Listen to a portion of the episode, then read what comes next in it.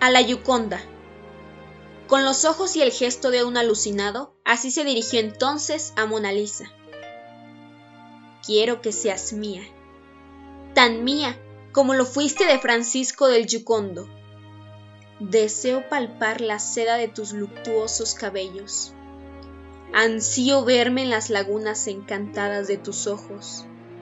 Codicio poseer tu boca alucinante. Anhelo desfallecer acariciado por tus manos principescas.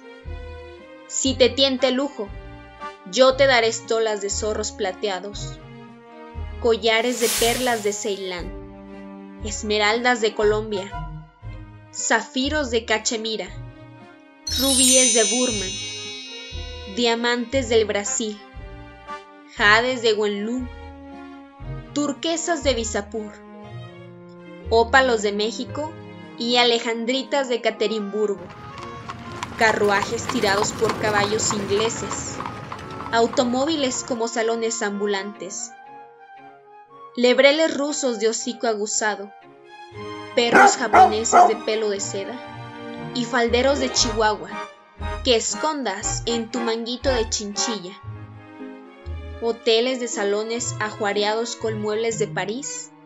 Y tapizados con alfombras de Persia, yates adornados como palacios y un libro de cheques para realizar todos tus caprichos.